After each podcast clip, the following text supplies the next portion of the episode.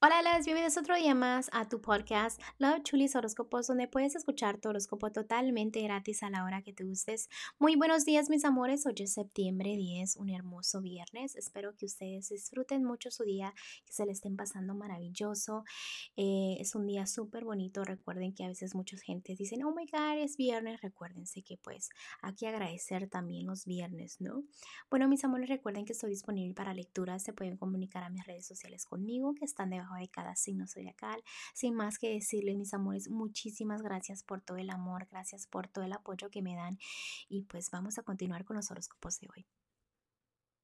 Aries, el día si estás soltera o soltero, eh, veo que estás pensando en cosas como que antes eh, mi vida era así, antes esto o antes el otro. Es bonito recordar, pero no vivir en eso, ¿no? Sé que te causa una sonrisa, pero también sabes que hay gente que te va a criticar. Entonces, deja todo eso atrás. Tú sabes a quién saludar y a quién no.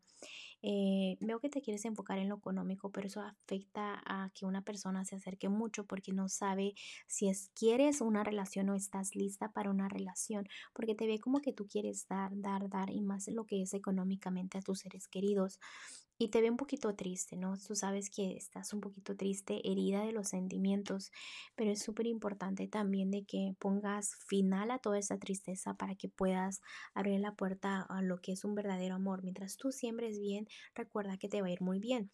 A los que están en un matrimonio noviazgo en este momento, Aries, veo que tus energías, mientras mantengas tus secretos entre tus amistades, que son muy pocas obviamente, eh, te va a ir muy bien pero que no salga de ahí, porque si tú le cuentas a una personita fuera de tu círculo, te trae un poquito de negatividad a lo que es tu hogar, porque no es que estés mal en tu noviazgo, otro matrimonio, lo que pasa es que a veces cuando cuentas algo fuera de tu círculo te mandan esa negatividad y es donde sientes como que te sientes un poquito mal o tu autoestima se baja o, o, o la estabilidad en la relación es afectada y los nuevos caminos se complican y andas de negativa o negativo, es por lo que por lo mismo, ¿no?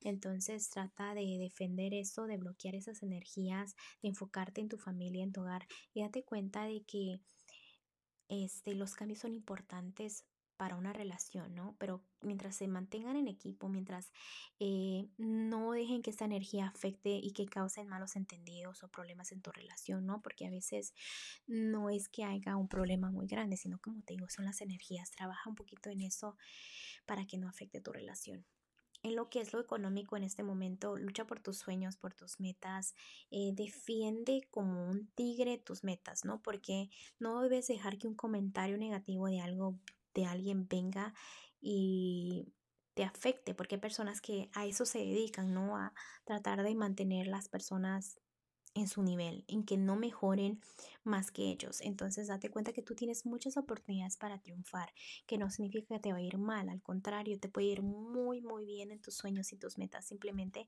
que debes de continuar y organizarte, planear. En lo que es lo general me están diciendo que no estás mal, pero simplemente si hay un poquito de negatividad, tu corazón está un poquito herido en una situación que estés pasando, no sé si estás soltera, puede ser que pues haya razones por la cual si estés un poquito triste, si estás en un matrimonio, un noviazgo, algo está ocurriendo que te está afectando mucho lo que es el corazón, ¿no?